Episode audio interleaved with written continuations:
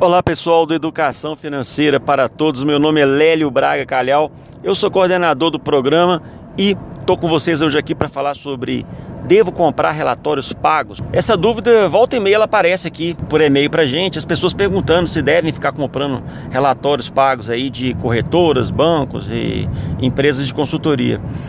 E eu estava pensando sobre isso para escrever para vocês e para falar no canal do SoundCloud, quando de repente eu notei uma dica muito interessante do Daniel Nigra do site Dica de Hoje. É um dos dois sites de investimentos que a gente recomenda aqui.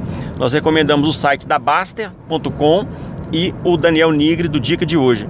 Ele falou o seguinte, e eu, eu acho que vale pra gente, que a melhor recomendação sobre essa história de comprar relatório ou não. Você não deve gastar mais de 10% do que você tem para investir em relatório.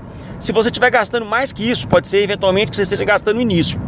E aí, se você está começando e está gastando mais, no início a gente realmente acaba investindo mais, botando um pouco mais de dinheiro para sair de um nível menor de aprendizagem e passar para um nível mais mediano. Mas, no geral, essa orientação do Daniel vale para gente.